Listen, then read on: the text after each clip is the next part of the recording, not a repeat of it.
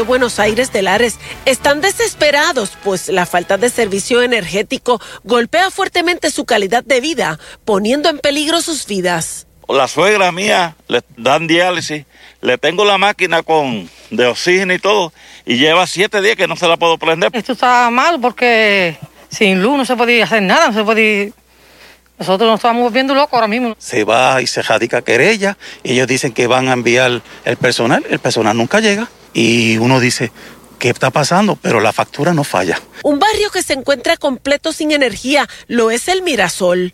El casco urbano no cuenta con energía desde el viernes y los comerciantes han puesto el grito en el cielo por las pérdidas económicas que ello representa. A veces se va dos veces al día, cuatro horas, y, en los tiempos, cuando está lleno, los domingos se ha ido dos veces. Y a veces se va por la noche, cuando está las bajas, es que pues viene más gente. Hoy el alcalde respondía desde la Oficina de Manejo de Emergencias las quejas de sus constituyentes. Ayer él mismo tuvo que cambiar fusibles en los postes junto al personal voluntario del Grito Power Authority. Gobernador, haga algo, por favor. Un 30% de, del área se quedó sin luz y de agua. Ahora mismo hay un 40-45% sin agua hoy día. El alcalde añadió que Luma Energy mantuvo desde el viernes pasado gran parte de su municipio sin servicio de energía eléctrica. Pasadas las 5 de la tarde de ayer, Luma llegó a la subestación del casco urbano y en menos de cinco minutos resolvieron de manera temporera la recurrente problemática. Ayer mismo tuvimos 25 horas 26, 27 horas, y simplemente llamamos a un compañero retirado que nos asesora, alcalde, eso es en la subestación, se resuelve en 10 minutos. Esperamos 26 horas Vino Luma, lo subió en 5 o 6 minutos y ya se resolvió el problema. Y es que muchos sectores sin luz también se quedan sin agua. Otros barrios se han enfrentado hace años a esa misma problemática. Con tantos problemas de agua, solamente dos camiones no envió acueducto. Acabo de hablar con los compañeros ahora, sabiendo que la responsabilidad del agua es de acueducto, no es del municipio de Lares. Lo que estoy pidiendo justicia para mi pueblo. Para Telenoticias, Ivette Sosa. En declaraciones escritas, la AAA no pudo precisar cuándo se solucionará el problema para los lareños. El director de la región norte, José Rivera, aseguró que las lluvias registradas esta semana y la falta de energía eléctrica han afectado el servicio. Añadió que trabajan para estabilizarlo. Y mientras tanto, el presidente de la Cámara de Representantes y una amplia representación legislativa dijeron hoy que se unirán a la manifestación de pueblo convocada para el 15 de octubre si el gobernador no logra un consenso o derogación del contrato con Luma Energy. Caliester Toro informa. En momentos en que el Comité de Recursos Naturales de la Cámara Baja Federal se presta a examinar la situación de la red eléctrica en Puerto Rico y el nuevo director de la Autoridad de Energía Eléctrica se comprometió a trazar un plan para evitar los apagones, una amplia representación de legisladores requirió al gobernador unión de voluntades y transparencia para culminar el contrato con la empresa Luma Energy. Se le va a tirar todo el país a la calle y se le va a ir de las manos y va a pasar lo mismo que ocurrió con Ricardo Rosselló. Estamos cumpliendo, estamos votando los remedios con él. Luego de un recuento de vicisitudes vistas en la isla a raíz de los constantes apagones. Las personas que tienen eh, problemas de movilidad, que tienen alguna condición de impedimento, también pasando tantas situaciones por la falta de electricidad, es una falta de respeto para el pueblo de Puerto Rico. Nuestra gente pierde los alimentos por falta de estar eh, refrigerados que pierden también sus enseres por, con los bajones de luz, los problemas de voltaje y quién le responde a nuestra gente. El presidente de la Cámara notificó que próximamente enviarán tres cartas al gobernador, al presidente de los Estados Unidos y a la congresista Nidia Velázquez, solicitando acción. Fermín Fontanes Gómez, director de la Alianza Pública Privada, también Omar Marrero Díaz, que es el designado secretario de Estado y presidente de la Junta de Gobierno de esa alianza público-privada, fueron los arquitectos del contrato de Luma Energy y se supone que en ley sean los que fiscalicen directamente la ejecución y cumplimiento de ese contrato y no lo hacen. La solicitud de los representantes pretende a su vez la anulación del contrato, cuya cancelación podría dejar mayores deudas al país. Es más de 80, es más de 80 90 millones de dólares, pero, se puede reclamar que se le pague como una deuda no asegurada y que se le dé un descuento de 90. Pero hay, que, Presidente. Lo que pasa es que no podemos llegar ahí hasta que se vea el caso en el tribunal. Si Luma nos va a demandar, es un acreedor más no asegurado que coja la lista y que coja el 90% de recorte como todos los demás. De igual manera, el grupo legislativo aseguró que ya se ausculta la posibilidad de entablar una demanda en voz de los afectados. Están haciendo una evaluación exhaustiva del contrato y de buscar cómo se puede eh, llevar un pleito. Ya ellos entienden que los que tienen legitimación activa pudieran ser los abonados. Los legisladores aseguraron que el 15 de octubre formarán parte de la manifestación de pueblo si el gobernador Pedro Pierluisi no se alinea a la necesidad del país. Para Telenoticias, Caliester Toro. De hecho, a esta hora, Luma Energy reporta 5.289 clientes sin el servicio de energía eléctrica.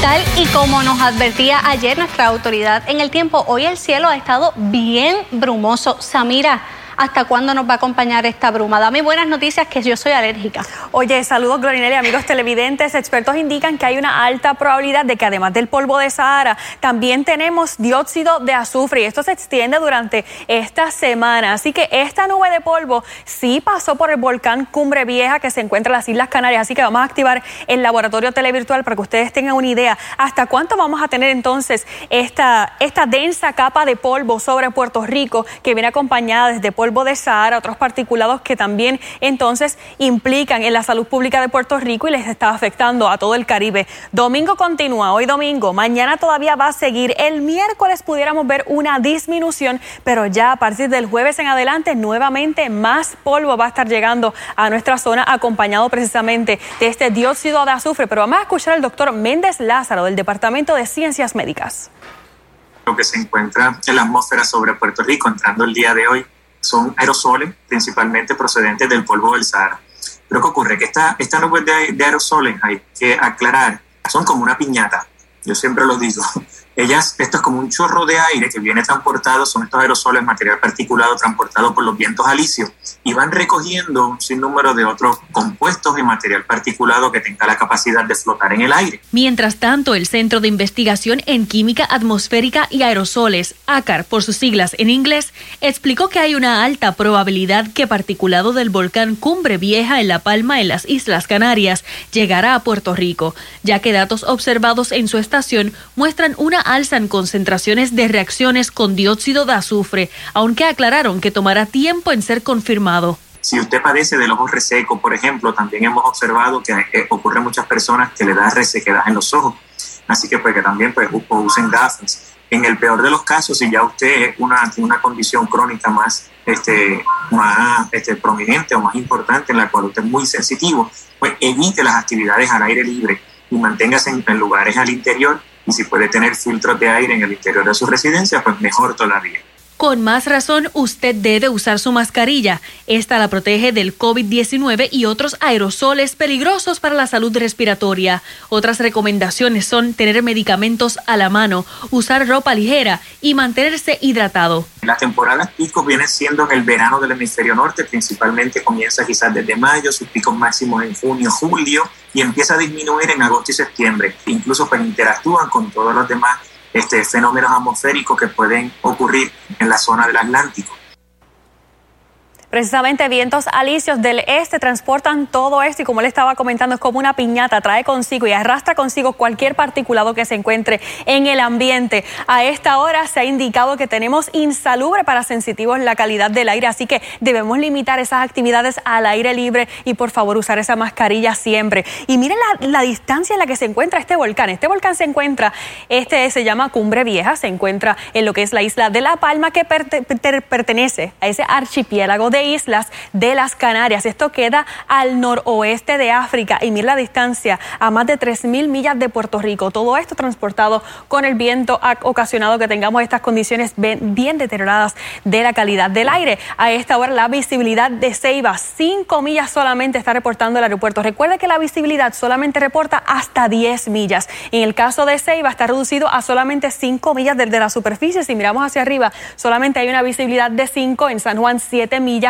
en Aguadilla también 5 millas a esta hora. Y esta es la imagen de la calidad del aire en la costa este, observando entonces hacia el Atlántico en Fajardo. Prácticamente no se puede ver el océano Atlántico, bien brumoso el panorama, algunas nubes, de hecho está bien nublado y eso se debe a la presencia de una onda tropical que vamos a estar hablando más adelante porque el día ha estado bien seco y caluroso. Gracias, Amira. Cambiando de tema, la entrega de dos menores al Estado por parte de su madre es bien vista por el Colegio de Trabajadores Sociales que asegura el abandono, aunque doloroso, es preferible frente al maltrato. Ahora el Departamento de la Familia debe investigar el caso para determinar si es posible un retorno de estos niños al hogar. Una mujer se presentó el sábado en la tarde-noche al cuartel de Río Piedras con sus hijos de tres años y otro de tres meses de nacido para entregarle su custodia al Estado. La razón, esta madre sentía que no está en condiciones para cuidar de sus hijos. Esta situación, aunque lamentable, es una práctica que, según la vicepresidenta del Colegio de Trabajadores Sociales, debe normalizarse si queremos evitar desenlaces fatales con nuestra niñez.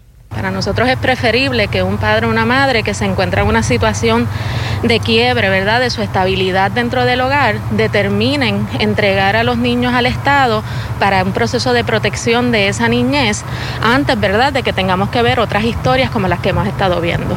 Estos menores fueron trasladados por la policía hasta las oficinas centrales del Departamento de la Familia, pues la agencia, según alegó, carece de vehículos oficiales para recoger menores. Esas son de las cosas que estamos denunciando ¿verdad? La falta de recursos que tiene el Departamento de la Familia para que el profesional del trabajo social pueda llevar a cabo de forma adecuada su función. Mientras Familia asumió la custodia temporera de los menores y afirmó mediante declaraciones escritas que los niños se encuentran en buen estado de salud y ubicados en un lugar seguro. En este lugar deberán permanecer hasta que culmine la investigación que Familia debe realizar. Se determina si hay alguna situación de violencia, ¿verdad? Y si hay algún tipo de maltrato por ley 246 que se tenga que fundamentar hacia los adultos y de no existir ninguna situación, cuál es la situación que está, se, está dando dentro del hogar y el Departamento de la Familia, ¿verdad? Con sus profesionales del trabajo social, acuden, ¿verdad? Y asisten a esa familia para tratar de resolver los asuntos o los issues que puedan estar presentes y entonces llevar el proceso de reunificación.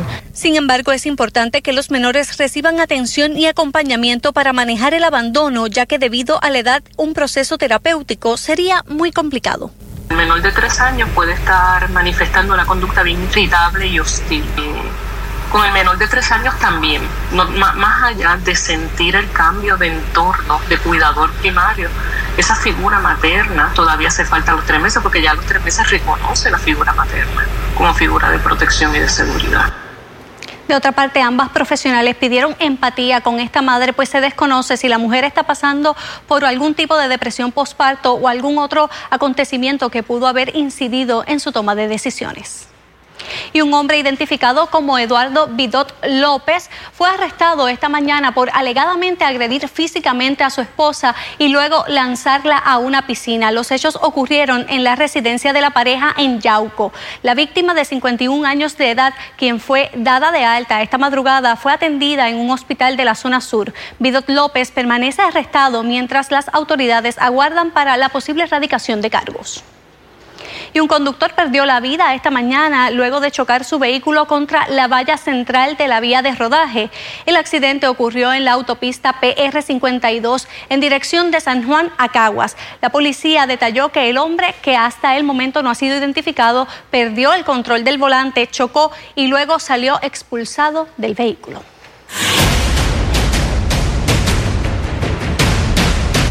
Repasemos el informe diario de COVID-19 en Puerto Rico. El Departamento de Salud reportó una muerte adicional a causa del virus y 68 nuevos contagios confirmados, mientras las hospitalizaciones se ubican en 125, lo que supone o lo que supone 18 pacientes menos que en las pasadas 24 horas.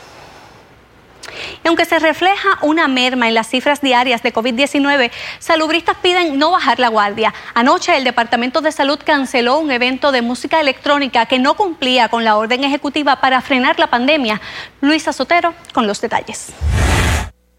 La disminución en casos reportados de COVID-19 en Puerto Rico es notable. Sin embargo, los profesionales de la salud una vez más piden que no se baje la guardia y recalcan que es importante continuar con las medidas. Es muy lamentable lo que hemos visto en estos días, definitivamente. Eh, me preocupa muchísimo la aglomeración de personas porque propicia a mayor aumento y exposición y propagación del COVID-19. Nosotros como profesionales de la salud estamos trabajando día y noche, no dormimos para poder terminar con esto de lo que es la pandemia, pero aún así la responsabilidad social la necesitamos. Esto se da en momentos en que el Departamento de Salud ha intervenido con actividades al aire libre, alegando falta de protocolos y aglomeración como por ejemplo la actividad de ayer en Atorrey, que era solo para vacunados y fue pospuesta. Puede traer problemas el, estar aglomerado, ya sea al aire libre o, al interior, sobre todo sin mascarilla, como se veía en los videos. Así que, que, que eso siempre va, va a ser, un, va a ser un, una fuente de preocupación. Por su parte, la epidemióloga señaló que es importante que en los eventos se tomen en consideración el seguir los protocolos y que se consulten con los profesionales de la salud para que sea efectivo. Es importante que sepan y que aunque realicen eventos para vacunados, no nos exime a que nosotros seamos contagiados y propaguemos el COVID-19. Por eso es que a pesar de que estén vacunados en estos eventos, continuamos con la mascarilla, el alcohol, el distanciamiento y toda las medidas de distanciamiento y tienen que seguir el protocolo del Departamento de Salud y tener su dispensa con el protocolo establecido. Por otro lado, Víctor Ramos añadió que es momento de continuar avanzando, manteniendo los protocolos disponibles en contra del COVID-19. Lo que eh, tenemos todos los elementos disponibles, la vacuna pediátrica, eh, la pastilla para, para, para los tratamientos para los